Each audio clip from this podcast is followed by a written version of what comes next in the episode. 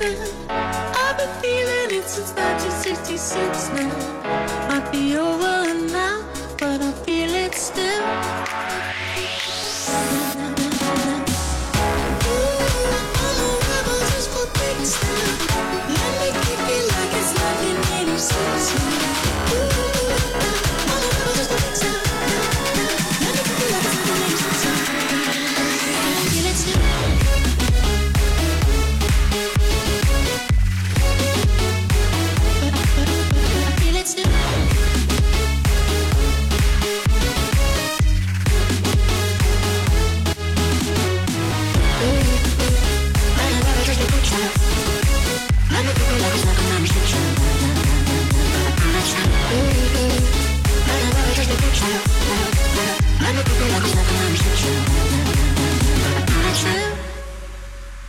Got another mouth to feed.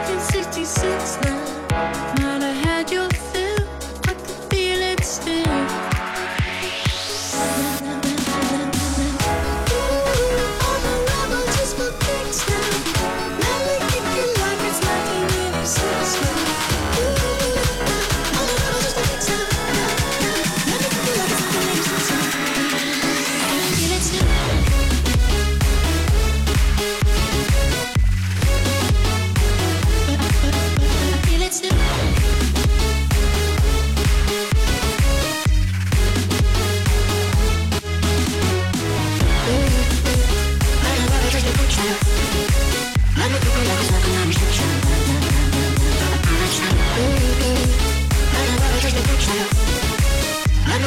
not